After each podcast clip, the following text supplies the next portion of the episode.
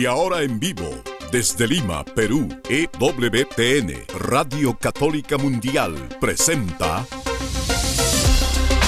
Más que Noticias, un programa informativo que analiza desde una visión de la fe los acontecimientos sociales, políticos y económicos más importantes de Latinoamérica, el Vaticano y el mundo. Más que noticias, respuestas a las interrogantes de los temas más actuales y la manera correcta de interpretarlos a la luz de la fe.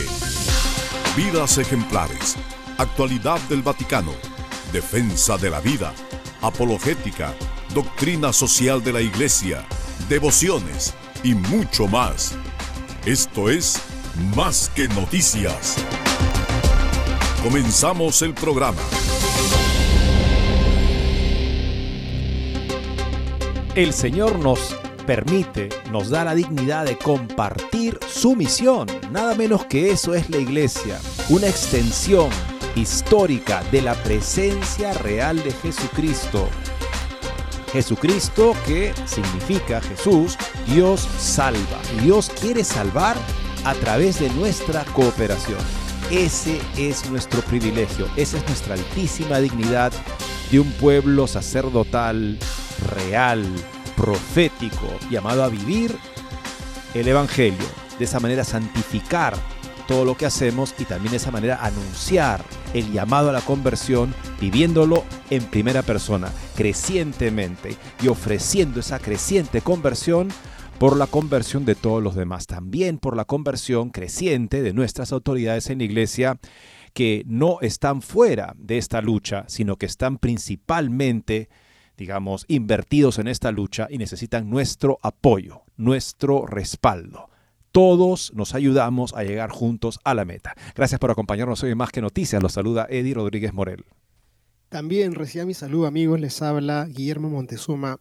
Qué bueno estar con ustedes otra vez después de este tiempo un poquito de salud que ya está recuperándose en mí, pero decirles que hemos tenido un fin de semana para nosotros los peruanos eh, muy intenso por el tema de la bajada de reyes, porque los que hemos caminado por los pueblos de nuestro país, es lindo ver a esos niños adorando los belenes, tocando puertas para entrar a mirar los nacimientos y a cantar y a danzar y hacer una serie de rituales de alabanza a ese Jesús que ha nacido. Y bueno, también eh, decirles que nosotros en Lima este mes es un mes especial porque nuestra ciudad antes de llamarse Lima se llamó Ciudad de los Reyes, justamente en honor a Melchor, Gaspar y Baltasar son los patronos de nuestra ciudad y por ello también tenemos una particular eh, cariño por esta celebración de la bajada de Reyes. Y ni vuelta que decir, estamos también eh, celebrando pues ese bautismo del Señor que nos anuncia nuevamente a nuestra propia alma que tenemos que vivir en nuestro bautismo, tenemos que anunciar y tenemos que defender al Señor en medio de gente ignorante o gente de mala entraña, y como es lo que ha pasado aquí en el Perú, en donde pues un programa de televisión haciendo propuestas sacrílegas, ha sido menos mal y de una u otra manera criticado fuertemente por primero por el laicado que ha salido con el pie en alto a decir las cuatro verdades que tenía que decírselo a estas mujeres que dirigían el programa y a una evidente.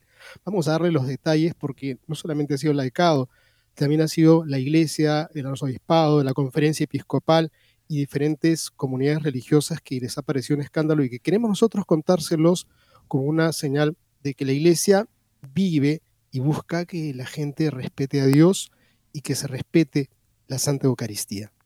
Y para aprovechar este mal, este lamentable programa, que ha hecho muchos conscientes del hecho de que se da esto, lamentablemente, se roba la Eucaristía, será una ocasión también para considerar mejores prácticas. Es un término del mundo empresarial donde uno ve las empresas que hacen las cosas muy bien y las imita, son las mejores prácticas, ¿Qué mejores prácticas hay establecidas en la iglesia desde la Santa Sede para velar y custodiar mejor la Sagrada Eucaristía? Tendremos la ocasión también de comentar eso en este programa. Por otro lado, amigos, el cardenal Sará se ha expresado sobre fiducia supplicans y considera que este texto, esta declaración, conlleva una herejía que socava gravemente a la iglesia, contraria a la fe y a la tradición. Le traeremos sus palabras. Y por otro lado también tenemos palabras valientes que creo que tienen que resonar en los oídos de todos aquellos que están confundidos pensando que caramba, eh, tanto, tanta bataola por una, un documento que habla de una forma caritativa y, para tratar a las personas que se encuentran lejos de la fe, pues el cardenal Müller ha recordado a Fernández que ni la opinión gnóstica de una pequeña élite ni el magisterio están sobre la palabra de Dios. Es el prefecto emérito del dicasterio para doctrina que ahora está en las manos del cardenal Fernández, que deja las cosas bien claras y creo que nos va a ayudar mucho estas respuestas que ha vertido el cardenal Müller en torno a esta eh, verdaderamente todavía eh, desagradable, desacertada eh, declaración y también una aclaración que deja muchísimo que desear de parte del cardenal Fernández. Tras la controversia con respecto a que se exalpiera que una obra del cardenal Fernández no figuró entre su bibliografía presentada con ocasión de su nombramiento como prefecto del Dicasterio de Doctrina de la Fe.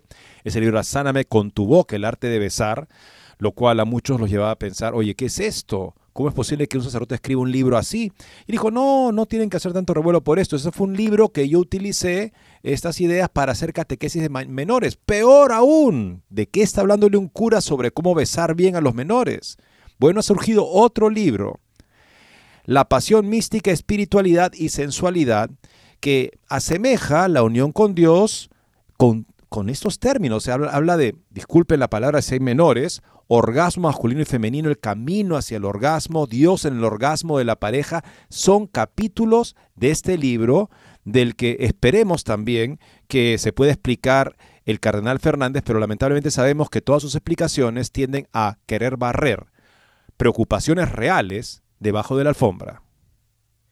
Y otra noticia, amigos, lamentablemente nos deja mucho que desear, nos sacamos la cabeza, decimos qué está pasando, pero el secretario adjunto del Dicasterio para la Doctrina de la Fe, Charles Cicluna, ha asegurado a The Times of Malta, porque es maltés, que la Iglesia debería estudiar la posibilidad de revisar sus normas para permitir a los sacerdotes católicos la opción de casarse. No que sean casados que accedan al sacerdocio, ¿no? sino de sacerdotes católicos que se conviertan en hombres casados. Y bueno, quiere acabar con el celibato obligatorio de los sacerdotes y por otro lado, pues admira a las parejas homosexuales. Vamos a darle esta otra realidad de verdad que deja mucho que desear, que nos hace preguntarnos, Dios mío, ¿qué pasa con el episcopado? ¿Qué pasa con los que están gobernando la iglesia con Francisco? Y por otro lado, amigos, esto no sucede en un vacío. Grecia va a legalizar el matrimonio homosexual a pesar de la oposición de la Iglesia Ortodoxa. Y la Unión Europea parece muy preocupada por ciertos temas, tanto así que un pequeño municipio de nombre Burrián en España con 34 mil habitantes, decidió retirar los libros LGBT de su biblioteca, de su pequeña biblioteca. La Unión Europea ha decidido intervenir sobre el asunto para investigar por qué se ha tomado esta decisión en una pequeña comunidad de 34 mil personas en España de no tener libros LGBT en la biblioteca. Al parecer, estamos ante una infracción gravísima que requiere que investigue la Unión Europea, lo crean o no. Y tenemos una nota del mundo del espectáculo, del cine concreto, pues seguramente generó una adhesión inmensa de muchos padres de familia que dijeron, con mis hijos no te metas, a mis hijos los voy a proteger, los voy a ayudar. Y es que la película Sound of Freedom ha marcado un hito definitivamente en la década y está marcándolo hasta el momento ha vencido en el ranking del 2023 a Taylor Swift, a Indiana Jones. Vamos a darle los pormenores de estas victorias que seguramente se sentirán ustedes orgullosos y contentos porque efectivamente ha mostrado una realidad horrible, horrenda, que tenemos que combatir todos nosotros. Con estas notas y otras volvemos en breve. No se muevan de EWTN, Radio Católica Mundial Enseguida regresamos con Más que Noticias.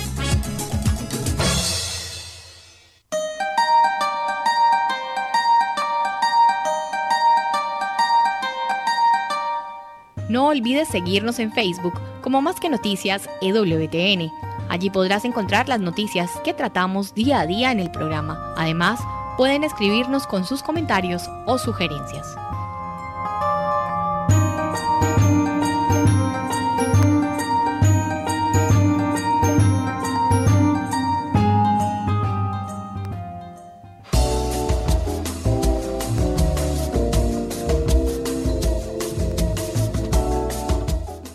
Quieres estar informado de todas las noticias del acontecer de la iglesia y seguir el día a día del Papa Francisco, entra ya a la página web de Así Prensa y podrás estar enterado de todo lo que sucede en la iglesia.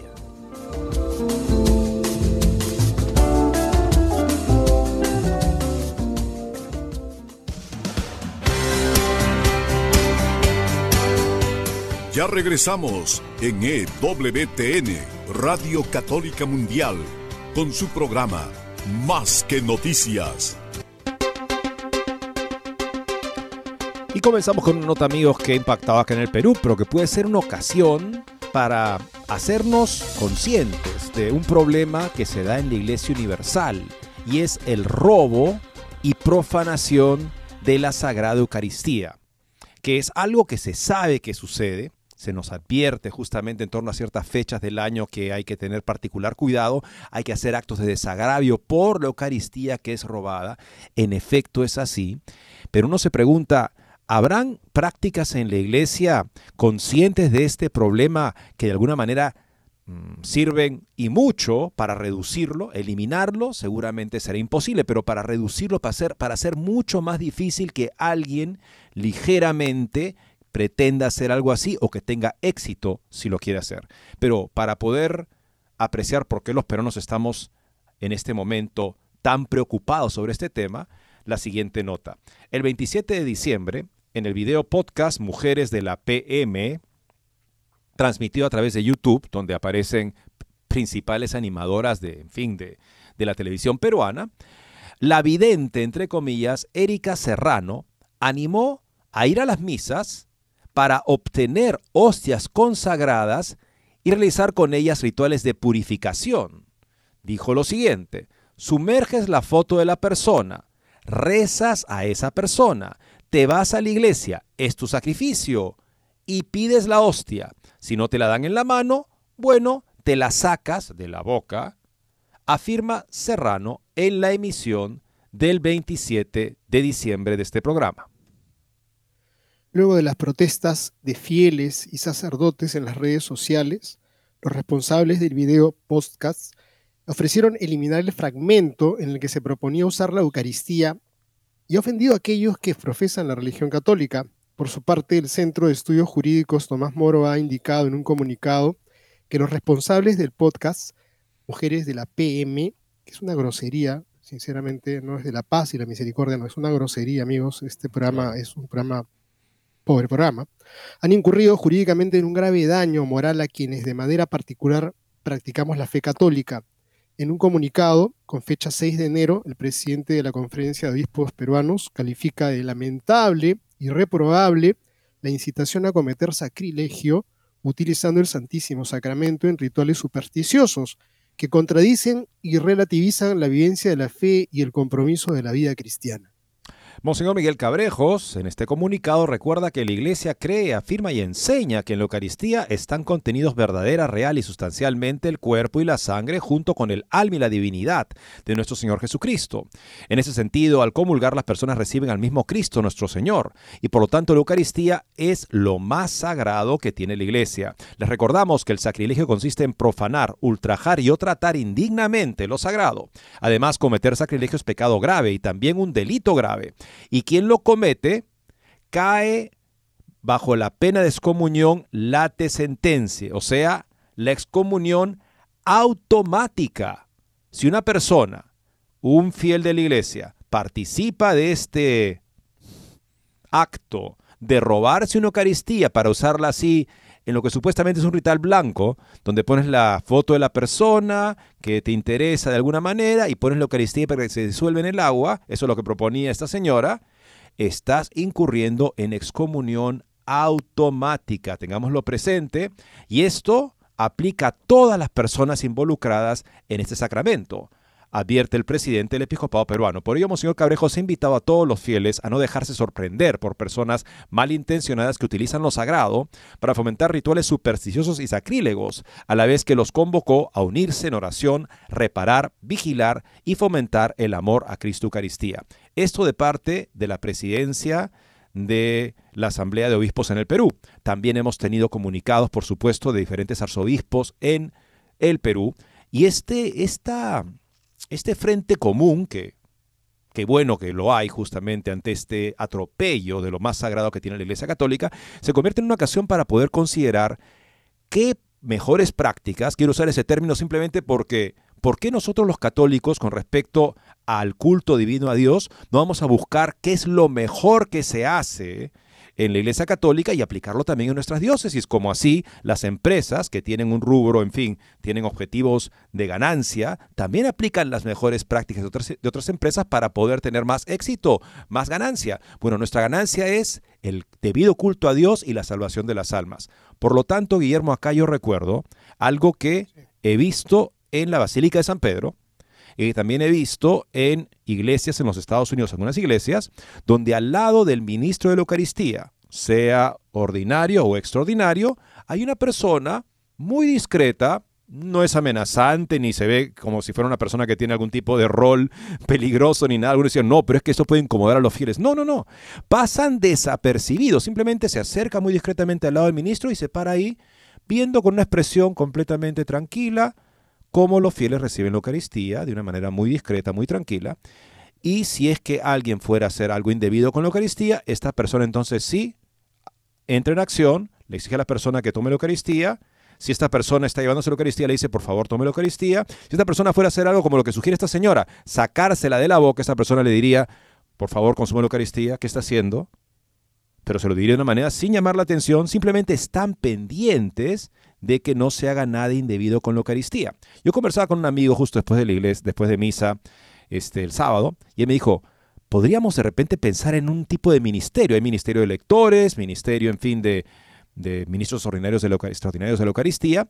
¿Por qué no pensar también en un ministerio con un nombre tal vez custodios de la Eucaristía? ¿No sería una cosa bonita para involucrar a las personas. La he, he, compartido esta idea con varios amigos sacerdotes e inmediatamente he dicho, qué buena idea, lo voy a aplicar en mi parroquia.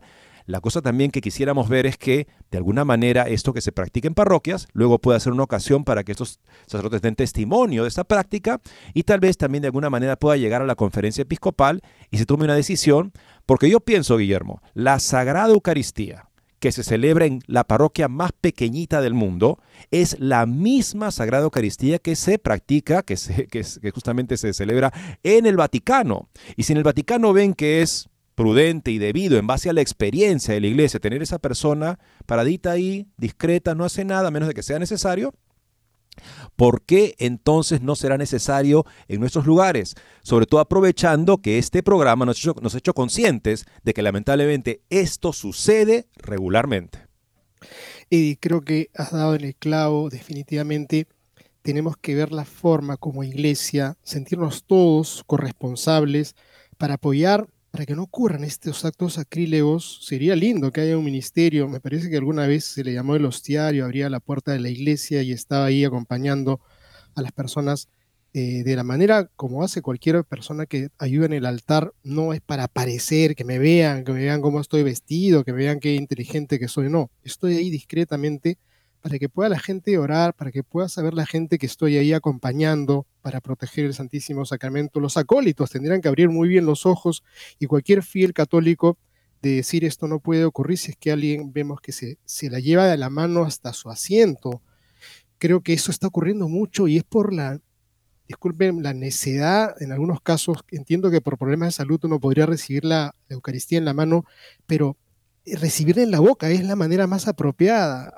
Hemos estado yendo a misa durante todo el año, casi diario, y encontramos a muchísima gente que se pone de rodillas para recibir y no hay ningún reclinatorio. Y hemos paseado por muchas iglesias y no hay reclinatorios adelante, pero los tienen al costado, arrinconados a un lado.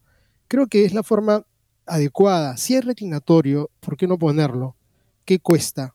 Eh, ofrecernos de repente nosotros y escribir una carta al párroco si es que estamos nosotros eh, verdaderamente comprometidos con el Señor para contarle esta, este, este anhelo que tenemos, esta preocupación que, que, tenemos y que ahora se ha mandado en un revuelo gigantesco en todo el Perú por este escándalo tremendo, porque nos duele el alma y esperamos de los pastores no solamente estas cartas, sino que pongan manos a la obra de lo que tenemos que hacer para que la Santa Eucaristía sea venerada, sea amada. Está ahí Jesucristo. Me comentaba un sacerdote, este amigo, que a él justamente la primera reacción que tuvo, uy, es que eso puede intimidar a las personas que se acercan. Entonces él me comentó que en sus parroquias, normalmente los grupos parroquiales más, más comprometidos tienen un celo por la Eucaristía. Han sido bien catequizados, tienen un celo por la Eucaristía, y ellos normalmente están atentos.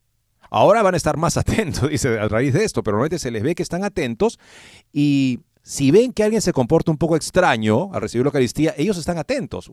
Bueno, también puede ser eso. Yo pienso que también eh, todo suma, ¿no?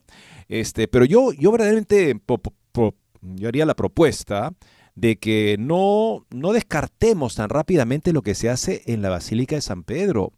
Porque si se hace ahí, es porque evidentemente han pasado cosas que han mm, aconsejado tener ese tipo de práctica. Y si pasa ahí, bueno, sabemos que pasa en todo el mundo, entonces, ¿por qué no pensar en algo que pueda minimizar las probabilidades, como seguramente esa presencia al lado del ministro hace. Y también recuerdo que me hablaba aquí un sacerdote, este, y él este, en una iglesia donde la mayoría de las personas comulgan de rodillas. Entonces ahí tienen pues, tienen al sacerdote, tienen a la persona con la patena y la otra persona pues sería un poquito ya raro porque el sacerdote tiene que estarse moviendo para darle, se mueve de lado a lado, según las personas están arrodilladas ahí para recibir la Eucaristía, en su mayoría la reciben así. Entonces uno diría, bueno, ahí es un poco más complicado, pero yo decía también, como lo que veo, ¿no? Básicamente puede ser un, uno de estos custodios de la Eucaristía, si es un buen término, habría que ver cuál sería el mejor término, es un bonito término, a un lado y al otro lado de ese reclinatorio, de ese reclinatorio, simplemente viendo y, no, eh, amigos, yo, yo he participado en estas misas y, les, claro, uno en un momento se da cuenta, hay alguien parado ahí, pero ni, siquiera conscientemente me he dado cuenta de eso hasta, hasta hace poco, hasta que dije, ¿qué se puede hacer? Y dije, ah, mira esas personas. O sea, como que recién me di cuenta, eh, o sea, al pensar qué se puede hacer, vino a mi memoria el hecho de que, oye, pero yo he visto esas personas paradas al lado de las personas que reciben la comunión en esta iglesia, en la Florida, en algún lugar, y en el Vaticano. Entonces digo, bueno, y recién me doy cuenta ahora. ¿Por qué? Porque evidentemente no son una presencia amenazante ni que llama la atención. Son una presencia silenciosa, atenta, tranquila, serena, que no incomoda a nadie y que permite mejorar la salvaguarda de vida del Santísimo. Bien, y ahora miremos esto que ocurre en torno a fiducia supplicans. El cardenal Sará ha dicho palabras bastante claras y que conviene que nosotros profundicemos y nos pongamos en verdad en vereda también para quienes están todavía diciendo qué exageración. Bueno, el cardenal Sará, sabemos quién es, Robert Sará, pues ha compartido esa perspectiva con Séptimo Chelo en una reflexión y ha dicho esto en concreto, amigos. Es una herejía que socava gravemente a la iglesia, contraria a la fe y a la tradición. El cardenal Robert Sara ha compartido con Séptimo Chelo una reflexión, Sandro Magista, una reflexión sobre el actual estado de confusión en la iglesia, la cual considera un escándalo para los pequeños, agravado por la reciente publicación de Fiducia Supplicans por parte del Dicasterio para la Doctrina de la Fe. El cardenal apoya a las conferencias episcopales africanas que se oponen a la Declaración Vaticana, lo cual asegura no significa oponerse al Papa. El cardenal ha publicado en X su apoyo a las conferencias episcopales del Chad, Camerún y Nigeria por oponerse a fiducia súplicas. Sara ha hecho público un mensaje de Navidad, el día de la Epifanía del Señor. En el mismo señala que la verdad es la primera de las misericordias que Jesús ofrece al pecador. ¿Podemos a su vez hacer una obra de misericordia en la verdad? El riesgo es grande para nosotros si buscamos la paz mundial, la popularidad mundana, que se compra al precio de la mentira, la ambigüedad el silencio cómplice. El purpurado entra de lleno en la cuestión de las bendiciones de las uniones homosexuales. Abro comillas aquí. Algunos medios afirman que la Iglesia Católica fomenta la bendición de las uniones entre personas del mismo sexo. Mienten, hacen el trabajo del divisor. Algunos obispos van en la misma dirección, siembran dudas y escándalo en las almas de fe al pretender bendecir las uniones homosexuales como si fueran legítimas, conforme a la naturaleza creada por Dios, como si pudieran conducir a la santidad y a la felicidad humana, solo engendran errores, escándalos, dudas y decepciones. Estos obispos ignoran u olvidan la severa advertencia de Jesús contra quienes escandalizan a los pequeños. Al que escandalice a uno de estos pequeños que creen en mí, más le valdría que le colgasen una piedra de molino al cuello y lo arrojasen al fondo del mar. Mateo 18:6. Una declaración reciente del Dicasterio para la Doctrina y la Fe, publicada con la aprobación del Papa Francisco, no logró corregir estos errores ni dar la verdad. Además, por su falta de claridad, no ha hecho más que amplificar la confusión que reina en los corazones y algunos incluso se han valido de ella para apoyar su intento de manipulación. Tras recordar lo que enseña la Biblia y el catecismo sobre las relaciones homosexuales, el carnal advierte que cualquier acción pastoral que no recuerde esta verdad objetiva fracasaría en la primera obra de misericordia, que es el don de la verdad. O sea, corregir al que está en, la el error. Esta objetividad de la verdad no es contraria a la atención prestada a la intención subjetiva de las personas. Y critica de nuevo el reciente documento vaticano. La declaración, escribe Sara Fiducia Supplicans, escribe que la bendición está destinada, en cambio, a las personas que piden que todo lo que es verdadero, bueno y humanamente valioso en su vida y en sus relaciones sea investido, sanado, elevado por la presencia del Espíritu Santo. Pero, ¿qué es bueno, verdadero y humanamente válido en una relación homosexual? Definida por las Sagradas Escrituras y la tradición como una depravación grave e intrínsecamente desordenada. ¿Cómo puede tal escrito corresponder al libro de la sabiduría que dice, los razonamientos retorcidos apartan de Dios y su poder, puesto a prueba recrimina a los insensatos? La sabiduría no penetra en un alma maliciosa, ni habita en un cuerpo dominado por el pecado. El Espíritu Santo, Maestro, rehuye del engaño. Sabidurías, sabiduría 1 del 3 al 5. Lo único que ve, escribe Sara, que lo único que se puede pedir a las personas que están en una relación antinatural es que se conviertan y se conformen a la palabra de Dios. El cardenal muestra también en este texto su apoyo a los obispos africanos que se oponen a fiducias súplicas. Abro debo agradecer a las conferencias episcopales que ya han hecho esta obra de verdad, en particular a, las de Camerún, Chad, Nigeria, etc., cuyas decisiones y firme oposición a la declaración fiducia súplicas comparto y apoyo. Debemos alentar a otras conferencias episcopales nacionales o regionales y a cada obispo a hacer lo mismo. Al hacerlo, no nos oponemos al Papa Francisco, pero nos oponemos firme y radicalmente a una herejía que socava gravemente a la Iglesia, cuerpo de Cristo, porque es contraria a la fe y a la tradición católicas. Sara advierte contra las maquinaciones que se están preparando en la próxima sesión del Sínodo sobre la sinodalidad y destaca el papel de la Iglesia en África. Escribe así.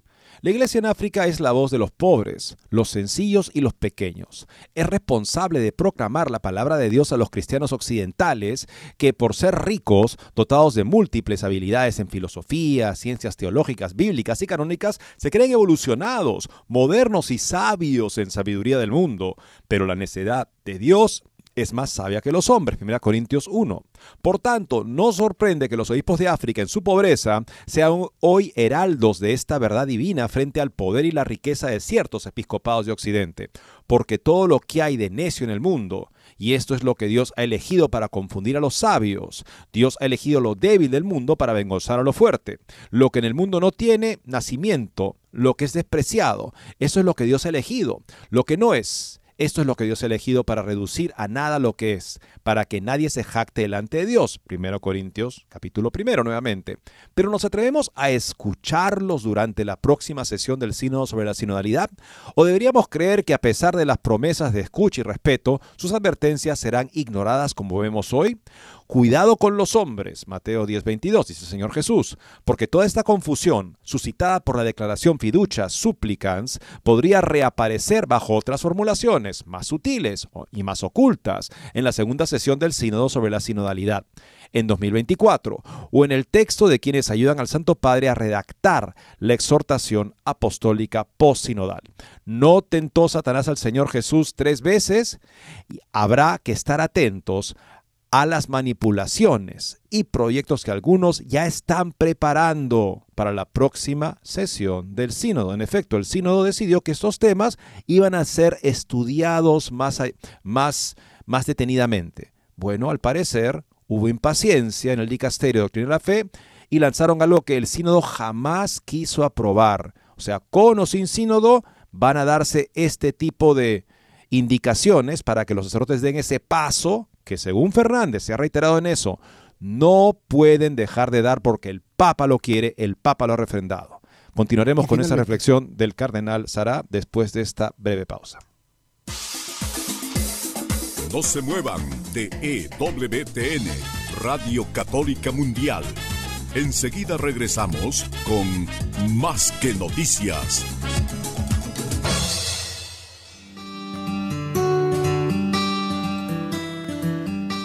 En la página web de EWTN podrás encontrar los programas de EWTN Radio y Televisión.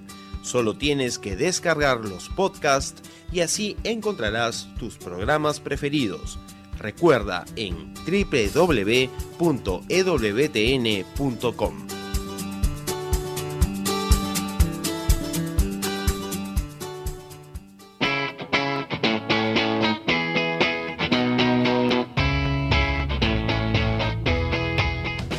te invitamos a que visites la página web de Asiprensa, www.asiprensa.com, donde encontrarás todas las noticias y actualidad de la Iglesia en el mundo. No lo olvides, www.asiprensa.com.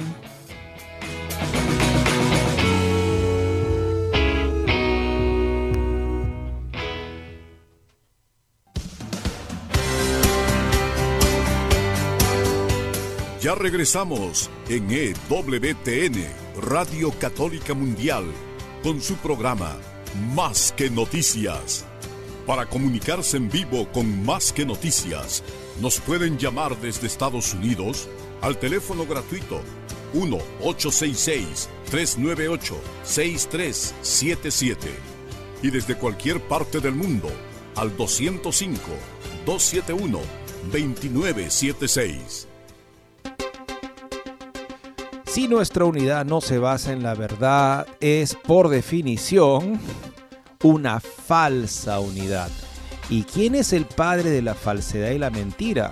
No es el Padre eterno del Señor Jesucristo que nos envía su verbo, su palabra hecha carne, que nos llama a un culto en espíritu y en verdad, y que nos llama a predicar la conversión, el cambio de mentalidad, de la falsedad a la verdad para el perdón de los pecados.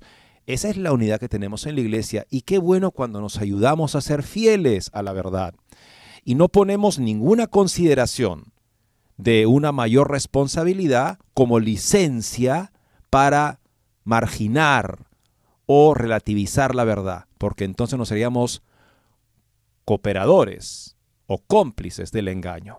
Y finalmente, Monseñor Sara en estas reflexiones desmonta la farsa sobre el mal uso de las bendiciones. Así que no me dejen caer en vanas objeciones sobre el significado de la palabra bendición. Es obvio que podemos orar por el pecador. Es obvio que podemos pedir a Dios su conversión. Es obvio que podemos bendecir al hombre que poco a poco se dirige a Dios para pedir humildemente una gracia de cambio verdadero y radical en su vida.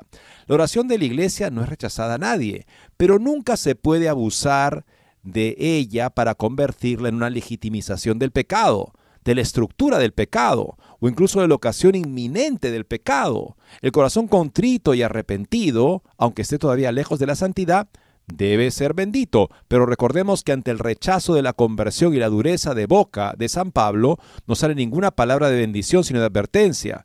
Tú, sin embargo, con la dureza y con tu corazón, que no se quiere arrepentir, atesoras para ti mismo ira, para el día de la ira, y de la revelación del justo juicio de Dios, el cual retribuirá a cada uno según sus obras. Romanos 2, del 5 al 6. Así terminan las palabras del cardenal Sara. sabio escuchar, amigos, al cardenal Sara y pone a luz y en evidencia la grave falta en la cual se encuentra el cardenal Fernández con esta propuesta, esta, este artificio, estos vericuetos para finalmente caer en manos de la propuesta de aquel que rechaza a Jesucristo. El cardenal Gerhard Ludwig Müller, prefecto emérito del Dicasterio para la Doctrina y la Fe, ha concedido unas declaraciones en exclusiva a CatholicNet comentando la nota de prensa del Dicasterio Vaticano tras el rechazo histórico de obispos y de conferencias episcopales a fiduchas súplicas y que se siguen incrementando cada vez más. Tenemos estas palabras del cardenal Müller eh, y recordándole a Fernández que ni la opinión gnóstica de esta pequeña élite ni el magisterio mismo están por encima de la palabra de Dios.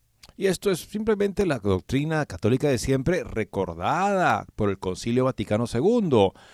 El magisterio supremo está subordinado a la palabra de Dios y ningún tipo de eh, manipulación de términos y expansión de términos puede ir en contra de lo que la iglesia siempre ha creído y practicado. Hay una coherencia entre lo que la iglesia hace y lo que la iglesia cree, porque ella es la presencia de Cristo, el verbo hecho carne, el verbo que se expresa plenamente en todo lo que hace concretamente Jesucristo. No hay separación entre la práctica y la doctrina en Jesús, tampoco en su iglesia. Le pregunta, señor Cardenal Müller, ¿ha habido algún cambio en el contenido en con la última declaración, enlace del Cardenal Fernández? Y responde así. No tengo nada más que agregar en cuanto a mi comentario sobre fiducia supplicans. La reacción negativa a nivel mundial por parte de grandes sectores del episcopado mundial y de destacados laicos hacia la orientación pastoral emitida por el Dicasterio para la Doctrina de la Fe sobre la bendición privada de personas en relaciones de pareja pecaminosas deben hacer reflexionar a los responsables en Roma. Sin embargo, añado dos puntos, escribe el cardenal, para aclarar más. Primero, para mí sigue siendo problemática la distinción entre las bendiciones litúrgicos oficiales y las bendiciones privado pastorales de parejas sexuales no matrimoniales. La propuesta de una bendición de 15 segundos con la señal de la cruz y la invocación del nombre del Padre y del Hijo y del Espíritu Santo se describe como una oración privada por la ayuda de Dios, quien siempre quiere nuestra separación del pecado y nuestra salvación eterna. Cualquier laico puede hacer esta oración por otros. Sin embargo, el sacerdote debe tener cuidado de que su bendición en nombre de la iglesia no sea instrumentalizada por grupos de presión seculares, ideológicos y eclesiásticos herejes, cuyo único objetivo es socavar la verdad de la fe revelada en la enseñanza y práctica de la iglesia que no se deben enfrentar entre sí. Muy bien dicho, la enseñanza y práctica de la iglesia no deben estar enfrentados entre sí. Claro que no. Y el que propone eso se está apartando de, ya no camina en la verdad del Evangelio, digámoslo con las palabras de San Pablo. Segunda observación del cardenal Müller. El punto más problemático para mí parece no ser el esfuerzo pastoral, obviamente necesario por la salvación y la apertura a Dios de personas en relaciones sexuales irregulares, o aquellos que corrompidos por la ideología LGBT difaman la teología cristiana del matrimonio como obsoleta y hostil al cuerpo sino la afirmación de un verdadero desarrollo, más allá de lo que el magisterio y los textos oficiales de la Iglesia han dicho sobre las bendiciones. Esta es la declaración número 4. El magisterio del Papa, observa Müller, y los obispos de ninguna manera puede recibir autoridad de un dicasterio romano, incluso apelando a la voluntad personal del Papa, gobernante actual, para complementar, reducir o corregir o hacer compatible con el sentido común o las ideologías actuales lo que ha sido revelado de una vez por todas en Cristo y presentado normativamente en la doctrina de los apóstoles, Hechos 2.42, para todo el tiempo, para toda parte de la historia, para todo momento de la historia. Los dos dogmas papales del Concilio Vaticano I, infalibilidad y primacía de jurisdicción, no permiten tal interpretación que rompería la hermenéutica de la fe católica. De hecho, la contradicen directamente. O sea, no es que el Papa, por tener un deseo de poder congraciarse con personas que ya no piensan según el Evangelio, podría él, por su deseo, por su voluntad personal, este, corregir de alguna manera la doctrina de la Iglesia. Eso no es parte de las prerrogativas del Papa que define el Concilio Vaticano I con respecto a la infalibilidad y a la primacía de jurisdicción. No es un poder para cambiar la doctrina o separar la práctica de la doctrina. No hay margen para sugerir nada en la declaración definitiva del Concilio Vaticano II que dice así en Dei Verbum número 10. Este magisterio evidentemente no está sobre la palabra de Dios, sino que la sirve, enseñando solamente lo que le ha sido confiada por mandato divino y con la asistencia del Espíritu Santo, la oye con piedad, la guarda con exactitud y la expone con fidelidad y de este único depósito de la fe saca todo lo que propone como verdad revelada por Dios que se ha de creer. La opinión gnóstica de que una pequeña élite tiene acceso especial al Espíritu Santo o que de manera mitológica el Espíritu habla a través del pueblo sano, de la gente sencilla o intelectualmente incorrupta, el espíritu popular de los románticos no tiene nada que ver con la fe católica. Solo hay un único tesoro de la palabra de Dios que se encuentra en la Sagrada Escritura y que en el contexto de la tradición apostólica es completamente conservado y fielmente interpretado por toda la Iglesia bajo la guía del Sagrado Magisterio de Verbum del 1 al 10 y Lumen Gentium 25. Excelente reflexión propia de un gran teólogo justamente que nos regresa a las fuentes mismas de lo que nosotros creemos y profesamos como católicos. Ahora amigos, veamos a lo que ha surgido que podría también darnos más pistas de por qué surgen este tipo de pronunciamientos tan, en fin, relativistas con respecto a la moral sexual específicamente de parte de el cardenal Fernández. Hay un escándalo por La Pasión Mística, Espiritualidad y Sensualidad, un libro ya no vendido, pero publicado en 1998 de, de autoría del cardenal Fernández, que presenta un contenido teológicamente confuso y una exposición pornográfica de los temas. No aparece en el listado que incluyó en su currículum vitae en la página web del Vaticano. Fiducias súplicas no es el último escándalo provocado entre los fieles católicos por el cardenal Fernández. Varias webs argentinas, italianas y de habla inglesa han facilitado la lectura de un libro escrito por el cardenal Fernández en el año 1998 y que según fuentes ordenó retirar. El contenido del libro tiene descripciones que pueden clasificarse de pornográficas, irreproducibles, dañinas para cualquier persona con un mínimo de sensibilidad espiritual y que están ocasionando preocupación entre muchos fieles en las redes sociales, según relata el simple, siempre bien informado caminante Banderer. El libro no aparece en el listado que incluyó en su currículum vitae. Y bueno, esto es. Aunque el libro está plagado de tesis teológicas débiles y confusas, los capítulos que más han escandalizado son los tres últimos capítulos titulados, tal cual, mm, digamos, retiren a los niños de la sala, orgasmo masculino y femenino, el camino hacia el orgasmo y Dios en el orgasmo de la pareja.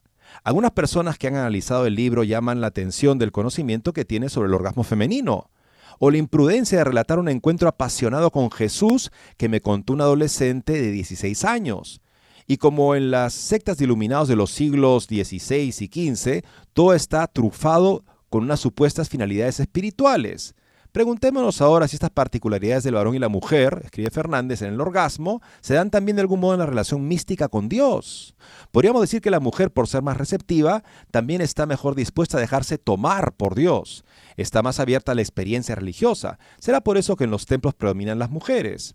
Especialmente hiriente es el capítulo 8, cuando comenta las experiencias místicas de santas como Teresa de Jesús o Santa Teresita del Niño Jesús. Lógicamente, un tema que está siempre presente en muchos escritos del Cardenal Fernández es la homosexualidad, con argumentaciones, entre comillas, que ya conocemos, prefigura lo que aparece en Amoris Leticia y otros escritos a continuación, lo que escribe el cardenal en este libro.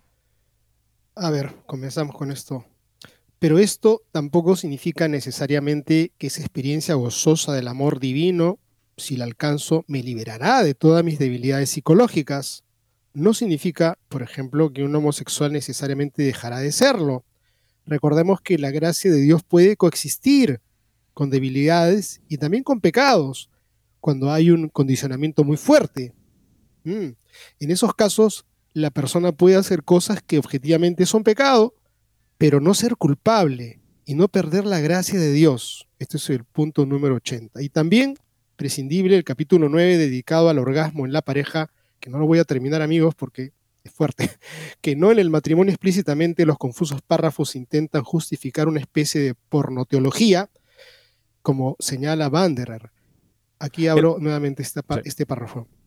El problema, según Monseñor Fernández, viene de la mentalidad griega, la que influyó negativamente en el cristianismo, transmitiéndole un cierto desprecio del cuerpo, punto 89. Pero Santo Tomás restituyó a todo a su justo lugar y para confirmar su opinión trae el testimonio del padre Danielú, quien en un escrito afirma que de la unión erótica a la unión mística hay un paso fácil de dar, y sobre todo la de un venerable teólogo egipcio del siglo XV. Bueno, que es un musulmán. creo que es suficiente porque es un musulmán. no, pero no, no, Guillermo, eso es un programa que ya ha advertido justamente sobre, sobre las personas. O sea, justamente este teólogo egipcio del siglo XV que hacía las siguientes, y no menciona que es musulmán, página 91 de este esperpento del libro, y vemos aquí justamente la voluntad de este teólogo, si le podemos llamar tal, de relativizar la, la inmoralidad de ciertos actos y además plantear a través de una descripción gráfica, pornográfica de la sexualidad, esta comprensión de la espiritualidad humana que no nos sorprende luego que finalmente pues relativice todo lo que pueda ser sexual como algo que podría ser bueno a ojos de Dios. Y si pensáramos que Fernández es el único con este problema en el Vaticano actualmente, caeríamos en un error porque la nota siguiente que tenemos lamentablemente nos hace ver lo que está pasando también con un principal colaborador del Papa en la lucha contra los abusos sexuales y que además es secretario adjunto del actual dicasterio para la doctrina de la fe. Hablamos de Monseñor Charles Chicluna, que ha asegurado a The Times of Malta que la Iglesia debería estudiar la posibilidad de revisar sus normas para permitir que los sacerdotes católicos la opción de casarse y además afirma que admira a las parejas homosexuales. Ha llegado el momento de discutir seriamente el tema y tomar decisiones al respecto, dijo el prelado maltés, añadiendo que ya habló abiertamente sobre ello en el Vaticano, pero reconoció que obviamente no es su decisión, esta es probablemente la primera vez que lo digo públicamente y a algunas personas les parecerá herético, dijo el arzobispo. ¿Por qué deberíamos perder a un joven que habría sido un excelente sacerdote solo porque quería casarse? ¿Y perdimos buenos sacerdotes solo porque eligieron el matrimonio? Chicluna reconoció que el celibato todavía tiene y seguirá teniendo un lugar en la iglesia, pero dijo que aprendió por experiencia que a los sacerdotes también se les debe dar la opción de casarse, al igual que en las iglesias católicas de rito oriental. Fue opcional durante el primer milenio de existencia de la Iglesia y debería volver a ser opcional, dijo. Un hombre puede madurar, entablar relaciones, amar a una mujer, tal como están las cosas. Él debe elegir entre ella y el sacerdocio y algunos sacerdotes se las arreglan con eso, entablando relaciones sentimentales en secreto. Es decir, para el arzobispo la solución para que los sacerdotes infieles no pequen es acabar con el celibato obligatorio.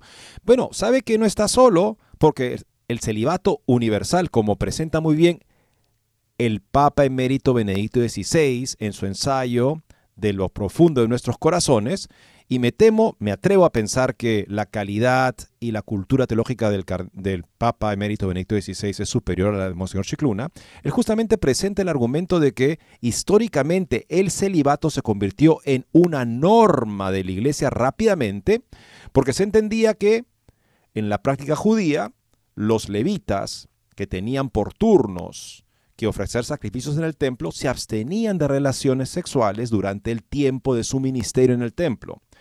Rápidamente, en la conciencia cristiana, el hecho de que se pudiera celebrar el sacrificio eucarístico, del cual los sacrificios del templo son solamente imágenes, y se pudiera celebrar diariamente, llevó a entender que esto requería no un celibato, digamos, por turnos, por momentos, sino un celibato, un estado celibatario. Y él lo argumenta justamente en base a fuentes que indican que esto se llegó a establecer como una, disciplina universal rápidamente en la iglesia y justamente lo que argumenta ahorita Chicluna, lo que hizo que se permitiera en las iglesias de rito oriental el celibat, digamos, el casarse antes de ser ordenado, es por la altísima infidelidad al compromiso celibatario que se daba en Constantinopla.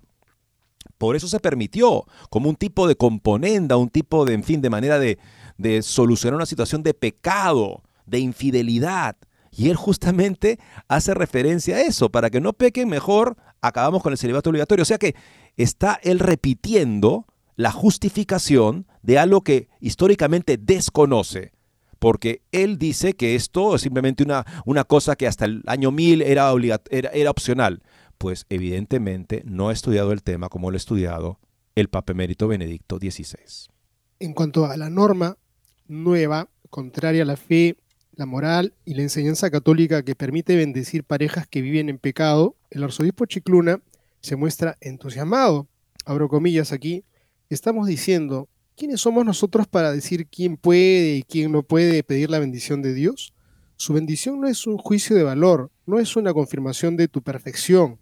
Más bien pedir su bendición es admitir que lo necesitas. ¿Y quién lo necesita? Dijo. Esto es para parejas que se encuentran en situaciones que no son exactamente ideales, pero cuando piden bendición están reconociendo que necesitan a Dios. Es un acto de fe en Él y en su ayuda. Lo que el prelado llama situaciones no ideales en realidad son situaciones de pecado mortal, público, notorio, incompatible con la salvación tal y como enseña la escritura y la tradición. El problema de, no poder distinguir entre los mandamientos que no admiten excepciones y los consejos evangélicos que sí hablan del mejor, la perfección, si quieres ser perfecto. No estamos hablando de eso, estamos hablando de una obligación que tenemos todos los cristianos de vivir dentro de los mandamientos de la ley de Dios. Al igual que en las parejas heterosexuales, si dos homosexuales se aman de verdad, han alcanzado el ideal más alto posible entre dos personas, afirmó Chicluna. El matrimonio es diferente porque además de ser una unión de amor, también está abierta a la vida. Nuestra enseñanza es muy sólida, no creo que sea negociable. El matrimonio es entre un hombre y una mujer y cuando está abierto a los hijos. Después de todo, son los gametos masculinos y femeninos los que crean un bebé, afirmó. Pero eso no significa que no haya otras relaciones de amor que también merezcan la bendición de Dios. Merezcan, dice la bendición de Dios. Y admiro y bendigo a estas parejas por sus esfuerzos por amarse verdaderamente. En el documento aprobado por el Papa Francisco el mes pasado, el Vaticano respaldó la posibilidad de bendiciones para parejas en situación irregular y para parejas del mismo sexo.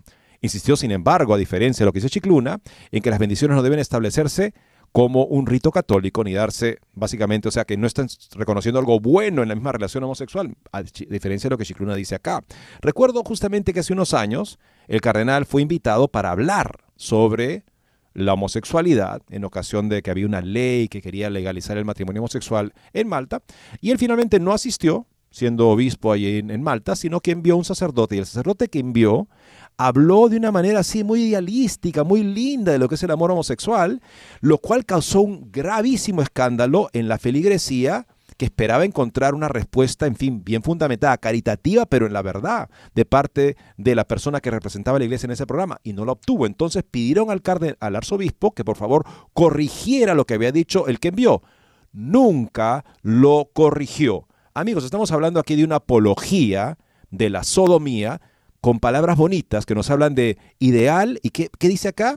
Este eh, es una la expresión este, el ideal más alto de amor de dos personas también lo realiza una persona que vive en contra de la ley moral de Dios.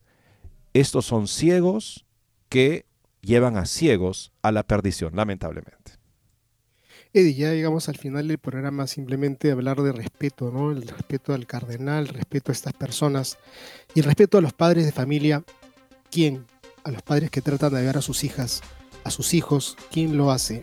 Hay que pensar también en ellos, amigos. Bien, llegamos al final del programa. Pedir, amigos, sus oraciones siempre por el Papa. Está la iglesia siendo necesitada de muchas personas que oren y se pongan de rodillas. El Espíritu renueve la iglesia otra vez. Muchas gracias.